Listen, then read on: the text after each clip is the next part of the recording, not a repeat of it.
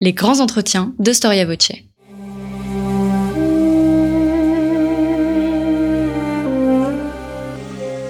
Une émission de la rédaction de Storia Voce.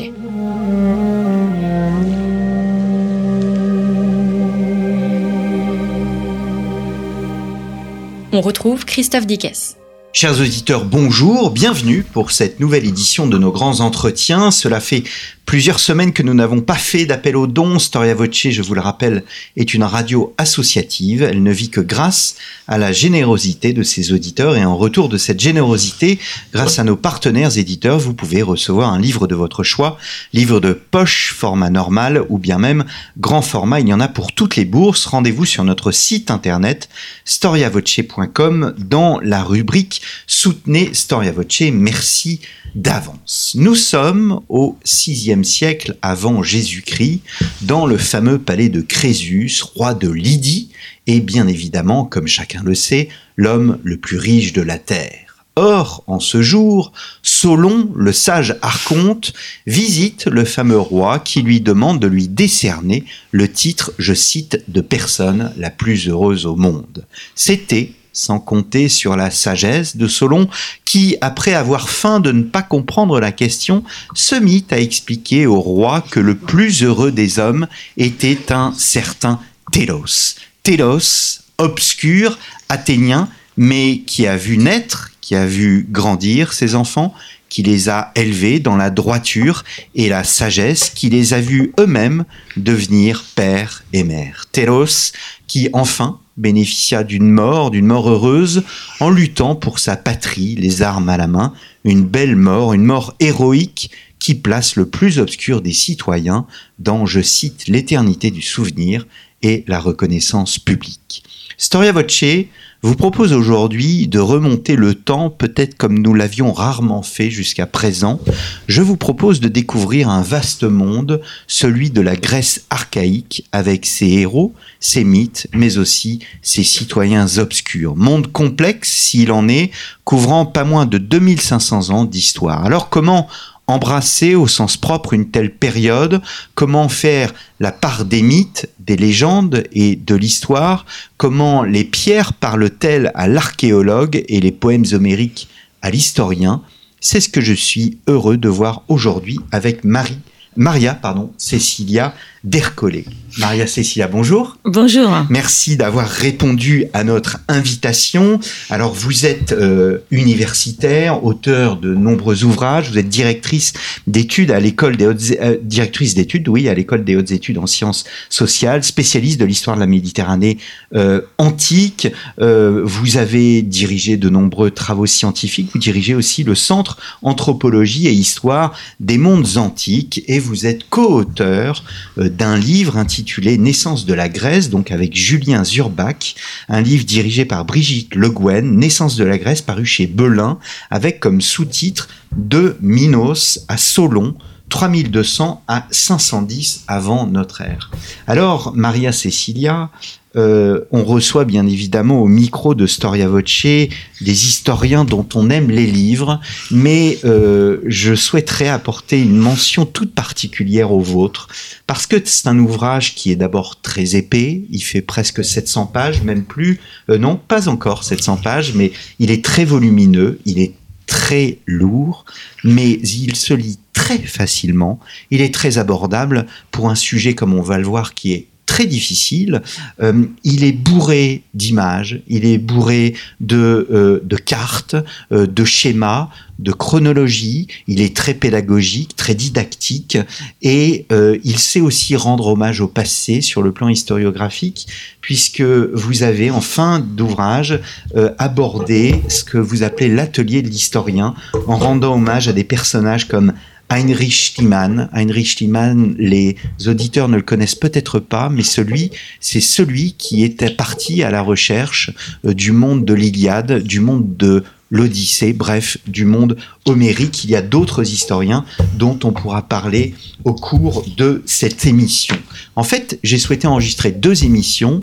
Une première approche généraliste de la Grèce archaïque, puis une seconde qui, elle, sera davantage axée sur votre spécialité, qui couvre les 8e, 6e siècles avant euh, Jésus-Christ. Maria Cecilia, une première question peut-être simple. D'où vient le terme de Grèce archaïque? Alors, merci d'abord euh, pour m'avoir invité à, parler de, ce, de cet ouvrage euh, dont je suis co-auteur, comme vous l'avez rappelé, et euh, qui effectivement visait à présenter une synthèse sur des périodes qui, tout d'abord, se trouvent difficilement rassemblées ensemble, c'est-à-dire réunies, enfin, plutôt. Donc, la, la Grèce minoenne, la Grèce mycénienne et la Grèce qu'on appelle archaïque, on reviendra puisque c'est le cœur de votre question, euh, avec un découpage chronologique qu'on a voulu un peu euh, original, on va dire, par rapport à, ce qu'on retrouve d'habitude, et sur ça, si vous voulez, on pourra euh, revenir également. Et donc la, Grèce archaïque, pour et aussi en fait, merci de, de la de l'appréciation. Je, je, reviens une seconde sur votre introduction, l'appréciation que vous avez fait de l'ouvrage. C'était effectivement l'un des buts. J'espère qu'on l'a atteint en fait. Vous l'avez atteint. Merci. de rendre, comment dire, accessible une quantité de documents qui sont d'une part assez disparates par leur nature et par leur euh, quantité, par leur, euh, si vous voulez, caractère un peu aléatoire, parce que c'est euh, toujours le destin de ces époques reculées qu'il faut aussi reconstituer souvent à partir vraiment de fragments, dans le, dans le sens vraiment matériel du, terme. fragments de tout, fragments de documents, fragments de textes, fragments de, de, tessons, des, des, des, des fragments de murs, en fait, et donc une histoire, un récit euh, qu'il faut reconstituer vraiment.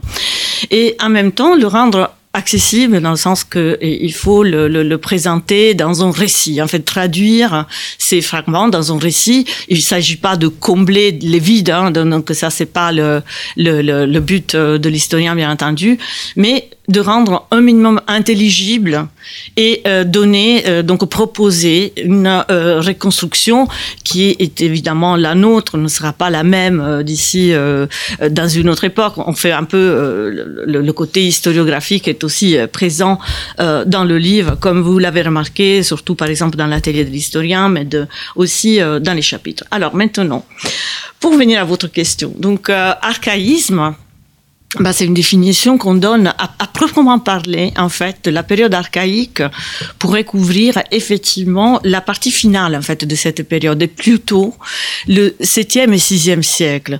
Et même le 7e siècle a une définition euh, qui est classiquement euh, la, la est défini comme période orientalisante. Si vous voulez, on pourra revenir sur cette définition. Donc, la période archaïque, à proprement parler, c'est finalement le 6e siècle, qui, euh, parfois, parfois est appelé aussi archaïsme mature, en fait. Donc, il y a après des, des de répartition interne, si vous voulez, dans ces chronologies.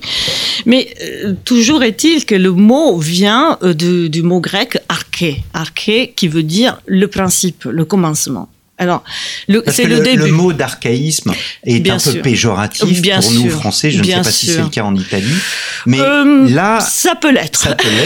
Mais là, ce n'est pas du tout péjoratif. C'est même noble. C'est le principe et le commencement de tout. Absolument, absolument.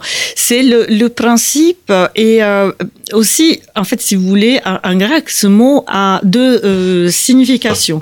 Finalement, arché, c'est le début, mais c'est aussi le pouvoir.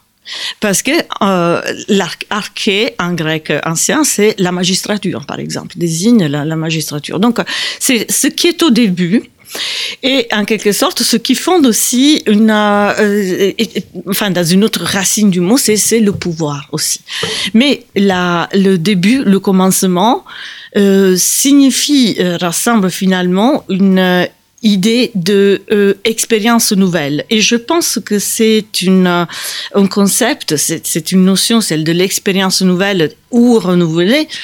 C'est une idée qui parcourt un peu tout le livre, mm. tout le livre et toute la période en fait, parce mm. que on n'a pas euh, on n'a pas inventé. C'est que à chaque pas on arrive au commencement de euh, quelque chose, d'une mm. d'une expérience culturelle. Commencement de la cité, commencement du commerce, commencement de, euh, bah, de, de, la formation des sociétés. Commencement et recommencement de l'écriture, par exemple. Euh, commencement de l'expression littéraire.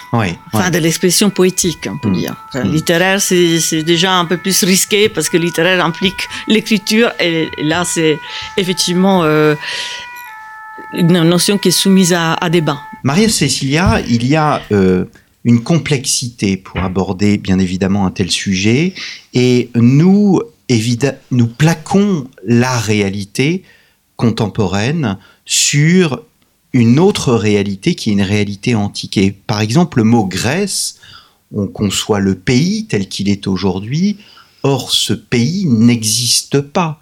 Est-ce que ce n'est pas un abus de langage de parler de naissance de la Grèce ou bien de euh, Grèce archaïque? Euh, bah oui, merci de, m'avoir posé cette question parce qu'effectivement, euh, je veux dire, il y, a, des exigences de synthèse effectivement qui ont, qui simplifient en fait des réalités complexes, comme vous le dites. Alors déjà, il y a une naissance, mais il y a surtout une formation. Il y a une formation, c'est le, le, concept. Et, surtout, euh, quand on l'applique à des réalités, des entités euh, politiques, sociales, des sociétés, c'est euh, souvent la, notion de formation qui peut se faire, surtout à cette période, à travers des continuités, des ruptures, des, des, évolutions imprévisibles, etc. Alors, les Grèces sont plurielles c'est clair. Les graisses, on peut parler des graisses. Absolument. Je, je, je, crois que c'est, c'est absolument, on peut parler de graisse, on peut parler, euh, on, le voit très bien, on a, on a une période minoenne dans laquelle effectivement la Crète est vraiment au centre. déjà la période mycénienne est beaucoup plus, euh, voit euh, l'émergence de réalités qui sont beaucoup plus élargies dans toute la Méditerranée, je veux dire mmh. l'Égée, oui, on va y mais aussi, voilà. Mmh. Mmh. Et euh, après, c'est, la Grèce archaïque, c'est souvent une Grèce régionale. Et surtout, il y a la Grèce au-delà de la Grèce. Hmm. Donc c'est effectivement une, une dimension... Il y a le euh, phénomène des colonies. Euh, absolument, de l'expansion outre-mer, mais qui est une expansion qui date déjà au moins de la fin du Xe siècle, parce que en fait c'est la, la période déjà en Asie hmm. mineure, en fait sous les côtes de l'Anatolie, euh, la, présence d'abord mycénienne et puis la, présence de cités comme de centres comme Milet, Éphèse était évidemment euh, euh, bien ancienne. Donc, euh, le, monde grec est en réalité un monde très élargi. Mmh. Alors, il y a des limites géographiques, mais il y a aussi des limites chronologiques. 3200 à 510, les trois périodes, minoenne, mycénienne et archaïque. De Minos à Solon. Qui était Minos, Maria Cecilia? Alors, Minos est un. Alors, et c'est le seul nom, si vous voulez, qu'on peut euh, dégager de cette période, de cette civilisation minoenne hein, qui est si euh, puissante, florissante, mais qui n'a pas laissé, n'a pas permis de laisser de, de, connaître un seul nom de dynastes, de euh, souverains, de chefs qui, qui, qu'ils soient. Alors Minos est le premier personnage qui est quand même, c'est le premier nom qui est attribué en fait à des à, un personnage de pouvoir et qui existe aussi dans l'Iliade en fait qui est nommé par Homère avec une généalogie euh, euh, mythique qui est euh, qui est très intéressante. En fait c'est la la généalogie en fait il serait en fait le fils de Zeus et d'Europe. Et, et, le père de Deucalion qui est le premier des hommes. Donc c'est vraiment une généalogie de la euh, d'une part divine et d'autre part de la euh, des origines. Alors, l'hypothèse est que comme c'est ton nom qui euh, revient, l'idée est qu'il pourrait être aussi un nom qui désigne une charge à la fois une charge de pouvoir. En fait, Minos, c'est comme dire un roi, en fait, une hmm. sorte de roi, de personnage de, de pouvoir qui. qui Donc en fait, c'est intéressant parce que Minos, on ne sait pas si vraiment il a existé. Il apparaît dans l'Iliade, et on ne sait pas si c'est un personnage ou bien une fonction. Oui, voilà, il peut être les deux, comme on, on a eu beaucoup plus tard, si, si, je peux me permettre ce parallèle, mais César, par exemple, c'est un nom. Mais c'est aussi une fonction plus tard. Exactement. Parce que c'est l'idée, en fait, mutatis mutandis, évidemment, mm. je ne veux pas faire des... Le parallèle est très bon. Alors, et c'est ça qui est, ce qui ressort de, de, de ce livre, c'est que quand on travaille sur la Grèce, comme vous le faites, euh, on ne peut pas vraiment séparer le mythe et l'histoire. Alors, on, on, essaye évidemment de le, séparer, mais il faut savoir que le mythe, c'est une façon de penser, en fait, une façon de penser pour ceux qui l'ont créé, de penser, d'expliquer, euh, de rendre compte du monde, de rendre compte aussi des alliances, de rendre compte des, euh, des descendances. Je fais un exemple. La, notion de, euh, généalogie, en fait, pour les, pour les Grecs est très importante. Ça sert à créer des, des parentés. Euh, bah, par exemple, euh, ils ont créé une parenté mythique avec euh, les Étrusques. Les deux, les Grecs et les Étrusques, seraient descendus, selon certaines versions, des Pélages. C'est-à-dire on a une ancienne population mythique, mais très ancienne, en fait, mmh. aux origines. Vraiment. pareil pour les Macédoniens, dont la, la, la, la filiation grecque est douteuse, eh bien, elle est récupérée grâce à une descendance argienne, à une mmh. possible généalogie argienne. Donc, le, mythe est un peu partout.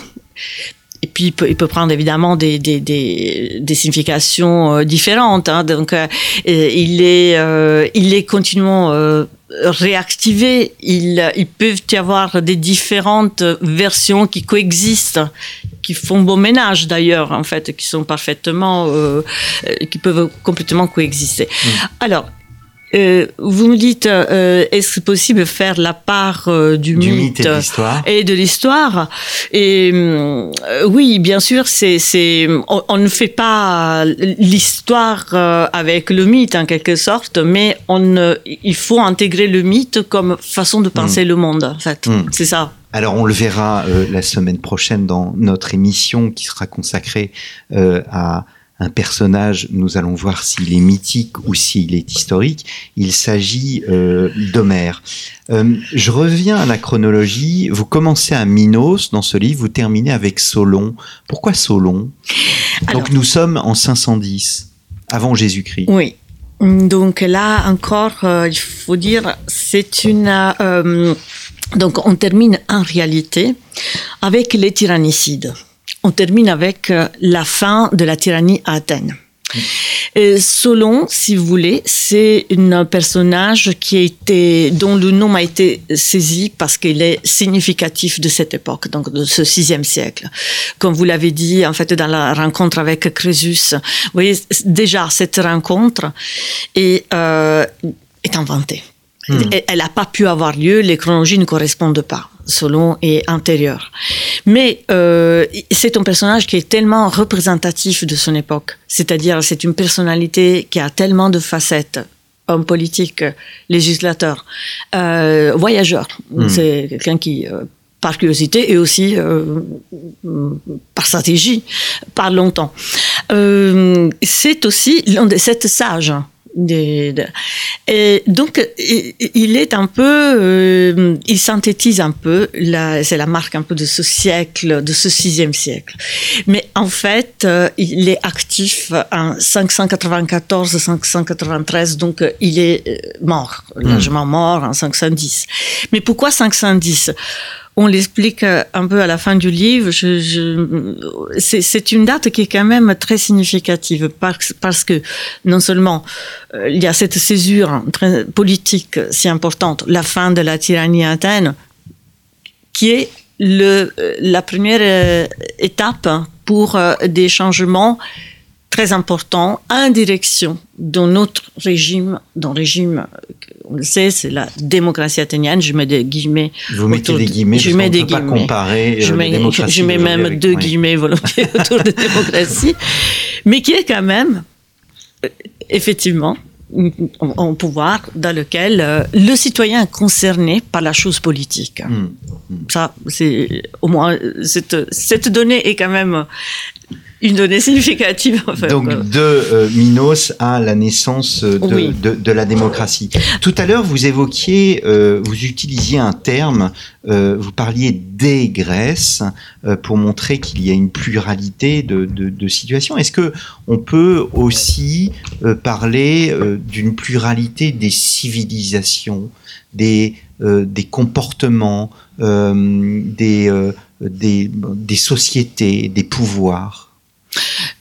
Assurément, euh, assurément, il y a, des différences de, de comportement qui sont très importantes et qui euh, sont mises en valeur euh, dans les sources elles-mêmes. Hein. Ça, c'est bon, il y en a une qui peut être comment dire assez évidente, c'est celle entre la différence entre Athènes et Sparte en fait. Donc la une société spartiate qui est très orientée vers des pratiques communes et, et communautaires dans laquelle euh, on a la, hum, une, pratique, euh, comment dire, une régularité des euh, rencontres, des rituels qui forgent quand même un ensemble, un ensemble assez restreint, l'ensemble des euh, citoyens qui ont euh, les pleins droits, c'est homoioi, qui- c'est pas un hasard, donc ils sont égaux.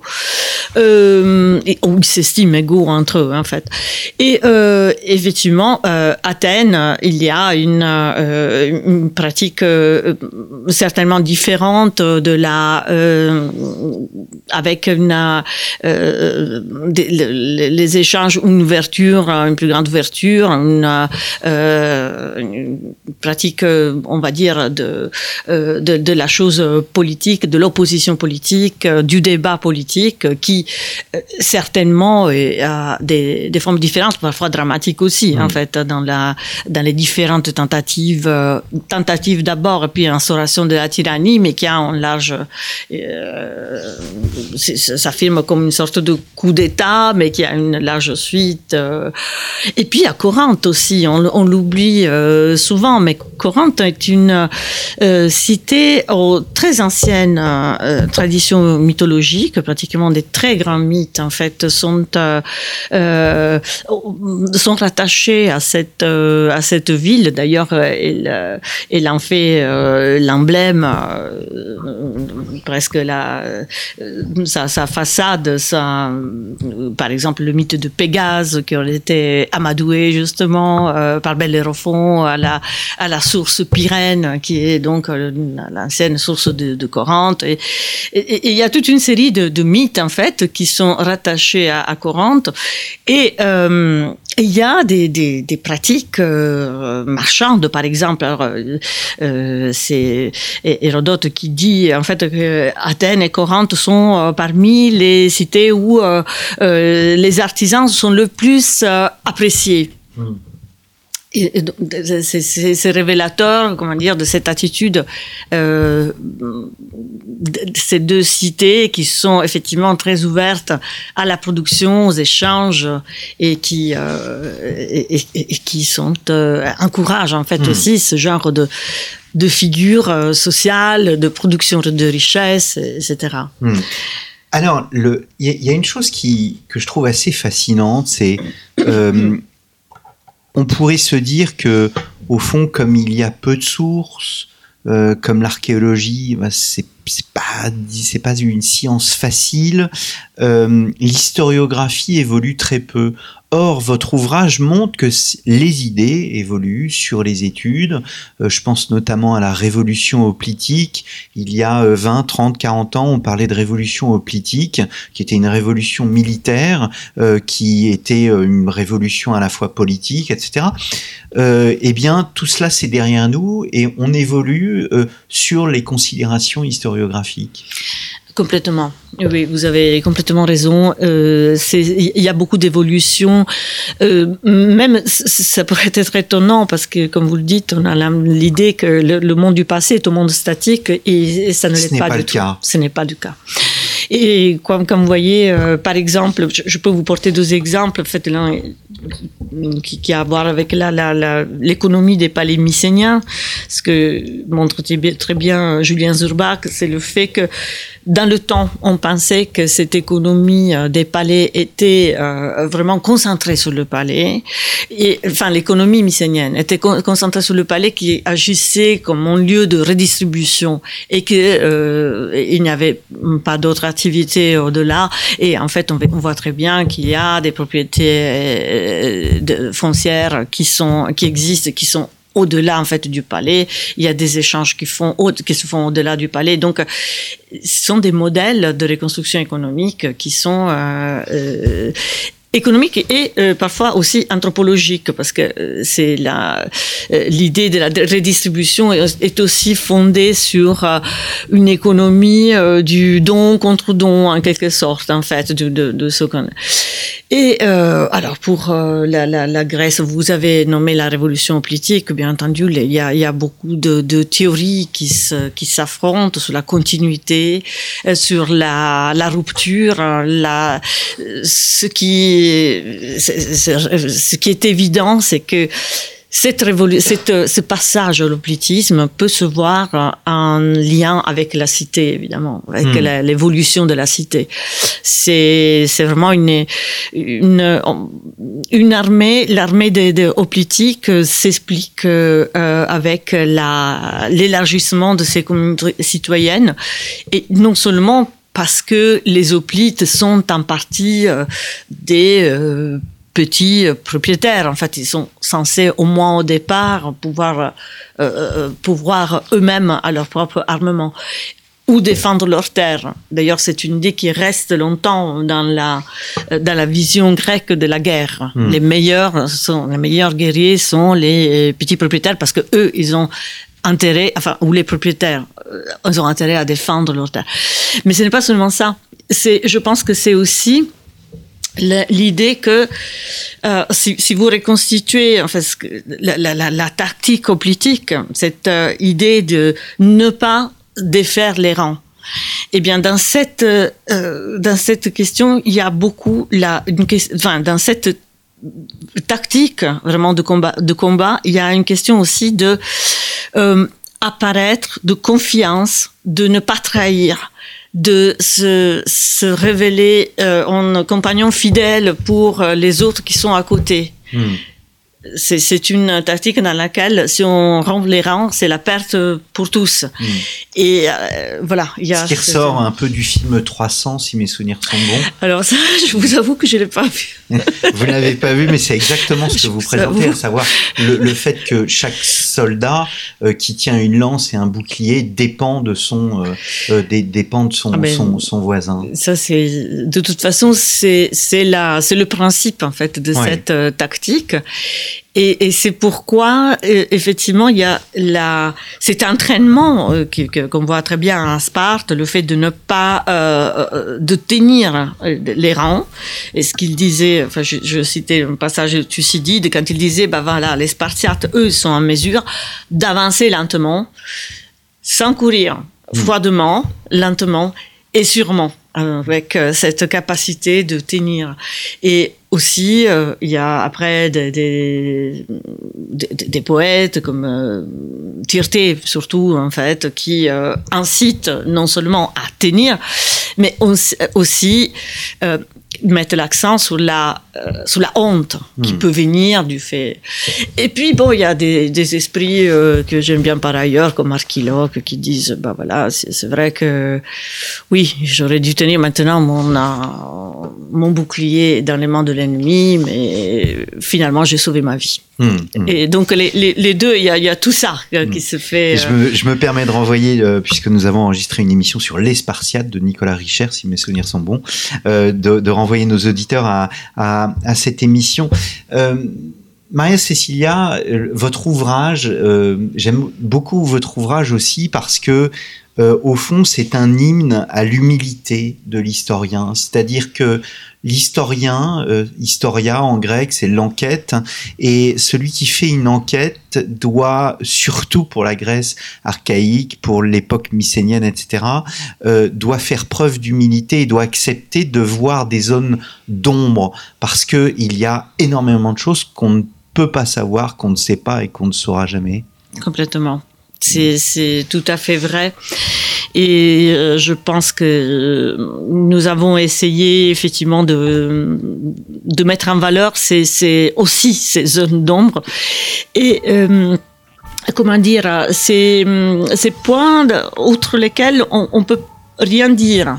C'est par exemple un cas, c'est le, le, cas que, que Julien Zurbach traite sur l'effondrement des palais mycéniens. Il y a beaucoup de, de, théories qui peuvent être, il y a beaucoup de faits qu'on voit donc certains mouvements des peuples méditerranéens, les invasions de ces peuples de la mer. C'est, on voit des, des faits, des destructions. Est-ce qu'on peut aller au-delà pour euh, euh, non Enfin, on peut pas donner une explication euh, politique factuelle totale à cette. Hmm. Euh, ce qu'il y, a, de, on a fait plusieurs émissions sur le déclin de euh, l'empire romain. Oui. Il y a des dizaines et des dizaines d'explications euh, au déclin de l'Empire romain. Là, vous avez euh, une civilisation, un royaume mycénien ou des royaumes mycéniens, et euh, ces royaumes, à un moment de leur histoire, entrent en déclin également.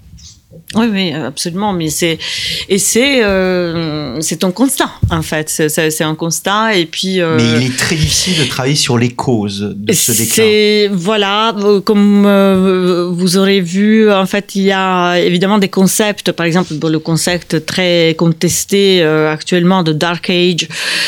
donc là encore, il y a un constat, il y a des faits, donc réduction des témoignages archéologiques, disparition de l'écriture mais euh, il y a une difficulté à euh, construire un récit à donner des explications des causes.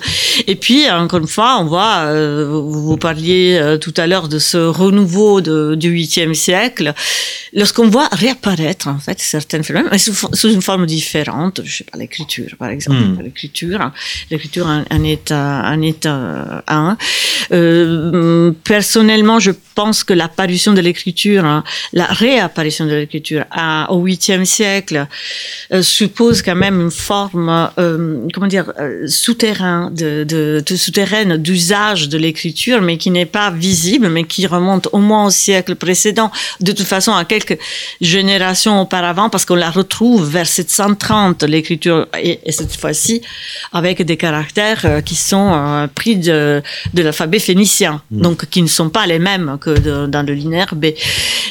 mais d'emblée, on voit des compositions métriques ne serait-ce que quelques lignes avec des compositions assez élaborées. La célèbre coupe de, dite de Nestor, parce que euh, elle cite ce Nestor et Aphrodite à la belle couronne sont hmm. quand même des formes et c'est un, vers, hein, donc c'est une composition métrique. Donc euh, l'idée est que euh, il y a effectivement des faits qu'on a, il y a des constats il y a des hypothèses et des hypothèses qui changent beaucoup.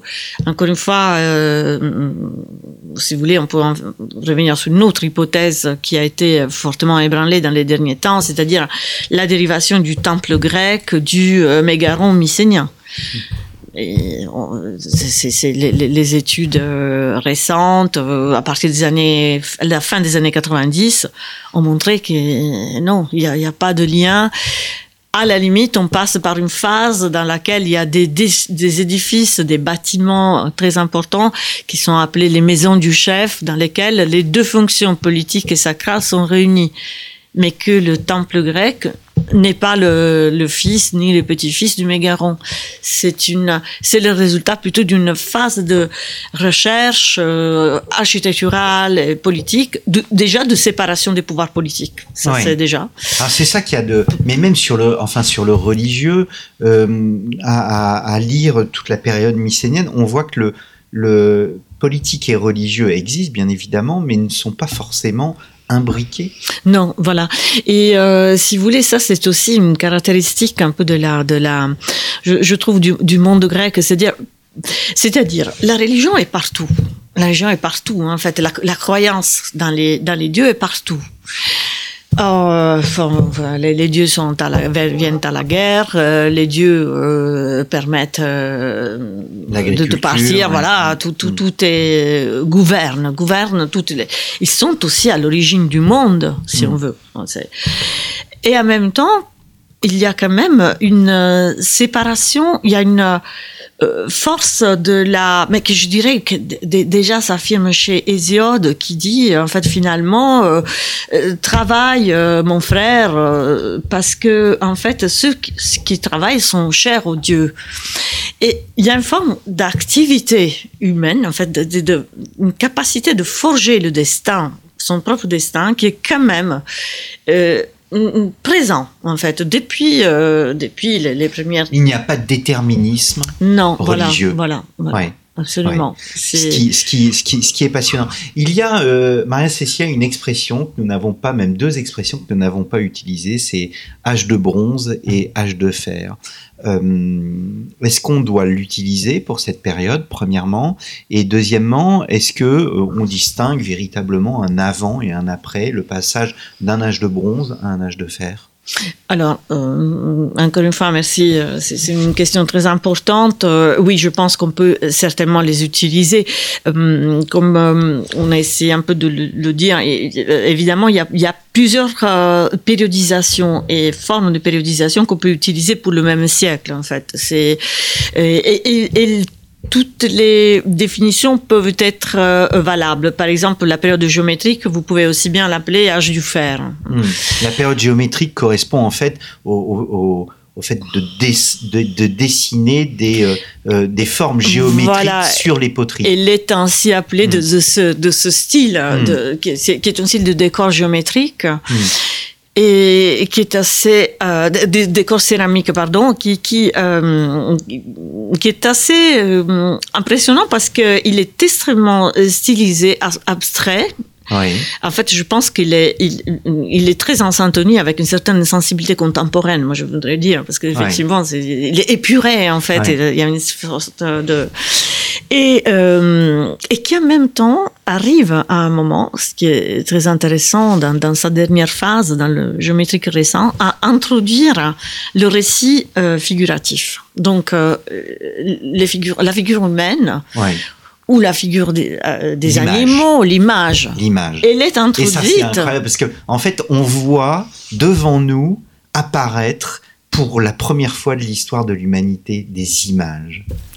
Oui, voilà. Donc, euh, alors, euh, il y en avait déjà en fait dans la période minoenne. Oui.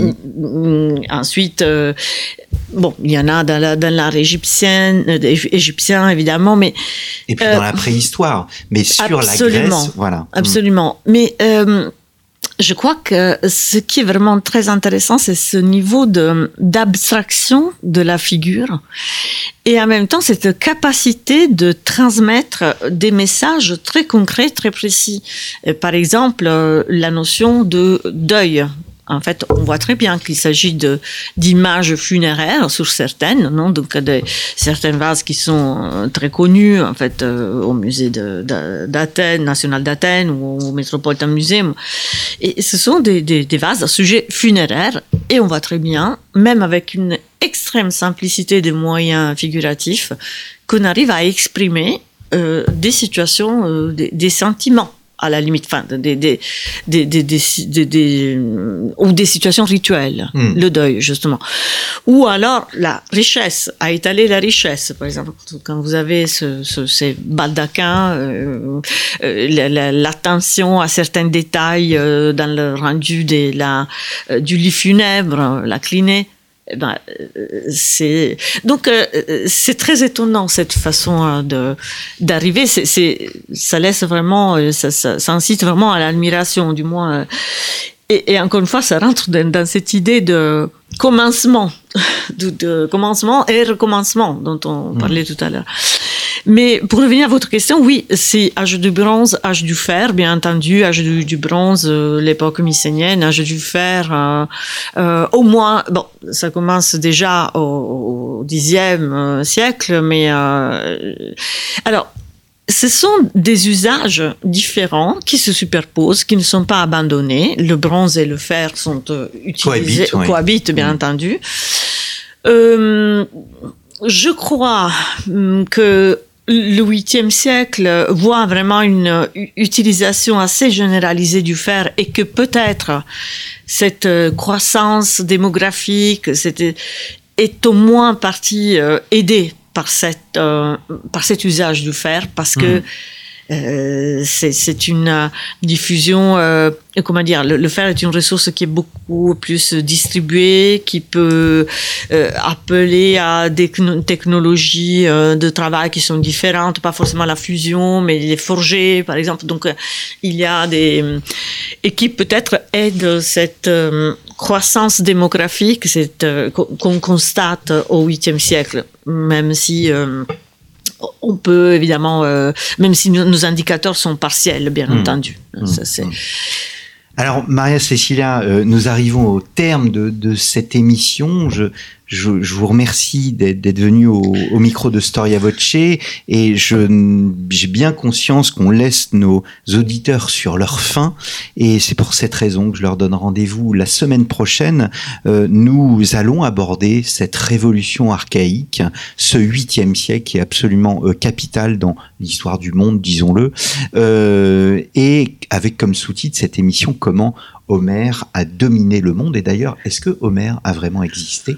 C'est ce que nous allons voir la semaine prochaine. Donc, naissance de la Grèce de Minos à Solon, 3200 à 510 avant euh, Jésus-Christ, avant notre ère, euh, paru euh, chez Belin, un ouvrage dirigé par Brigitte Le Guen, et donc avec comme, comme co-auteur Maria Cecilia Dercolé et Julien Zurbach. Merci beaucoup pour votre fidélité, chers auditeurs, et je vous donne rendez-vous la semaine prochaine. Merci à vous. Merci.